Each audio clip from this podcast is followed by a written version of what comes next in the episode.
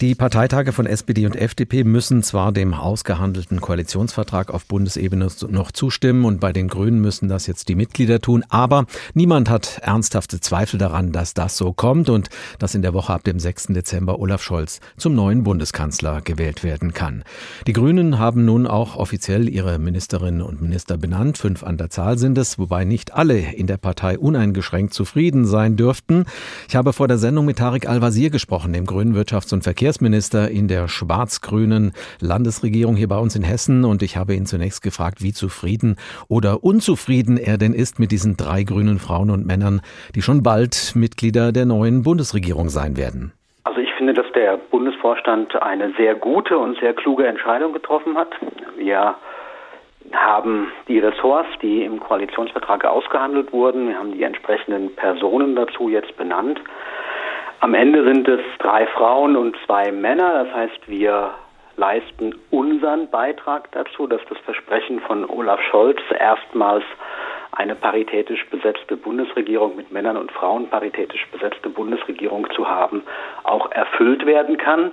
Wir haben mit unseren beiden Bundesvorsitzenden in entscheidenden Ressorts, nämlich Robert Habeck als Wirtschafts-, Klima- und Energieminister und Annalena Baerbock als Außenministerin gute und kluge Personalentscheidungen getroffen. Und Steffi Lemke und Anne Spiegel werden sehr gute Umwelt- und Familienministerinnen sein, da bin ich mir ganz sicher. Und Cem Özdemir wird ein guter Landwirtschaftsminister sein. Insofern sehen Sie mich sehr zufrieden. Eine persönliche Frage. Wurden Sie vielleicht auch gefragt, ob Sie nicht vielleicht nach Berlin wechseln wollen und dort ein Amt übernehmen können? Nein, ich habe die ganzen letzten zwei Monate ja kräftig mitverhandelt und meinen Beitrag dazu geleistet, dass wir dieses Land verändern, dass das wirklich auch eine Fortschrittsregierung werden kann. Aber ich habe immer gesagt, ich bin hier mit Leib und Seele Minister für Wirtschaft, Energie, Verkehr und Wohnen in Hessen und mache meinen Job hier sehr gerne und dabei bleibt es auch. Was auffällt, ist, dass ausgerechnet bei der Personalbesetzung wieder die alten Flügelkämpfe bei den Grünen ausgebrochen sind. Realos gegen Fundis. Hat Sie das überrascht? Naja, ich sag's mal so. Es war gestern nicht so schön, dass wir da ein ähm, paar Verspätungen hatten, wenn ich das mal so sagen darf.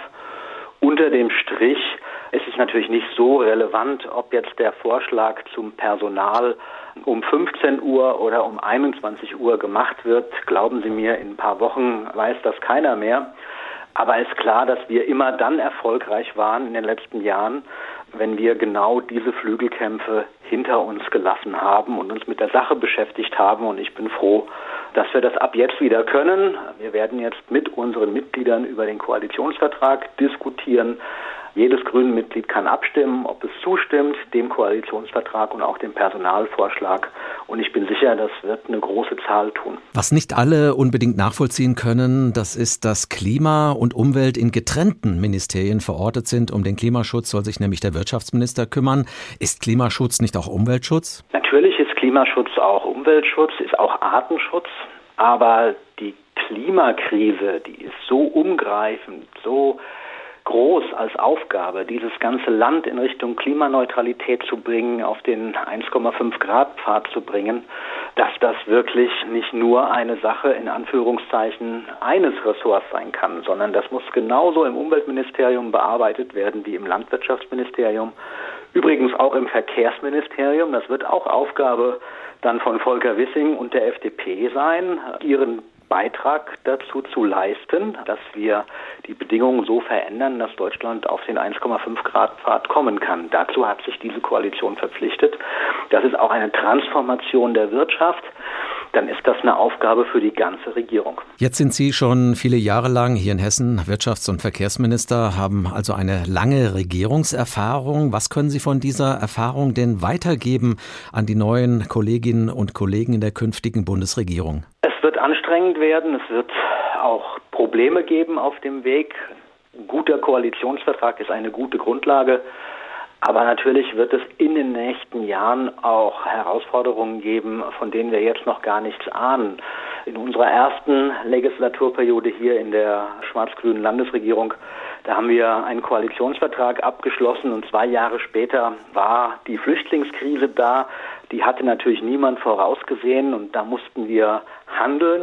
Also am Ende muss eine Regierung sozusagen handlungsfähig sein und es muss eine Basis des Vertrauens geben, die auch dann hält, wenn etwas passiert, was man jetzt noch gar nicht ahnt.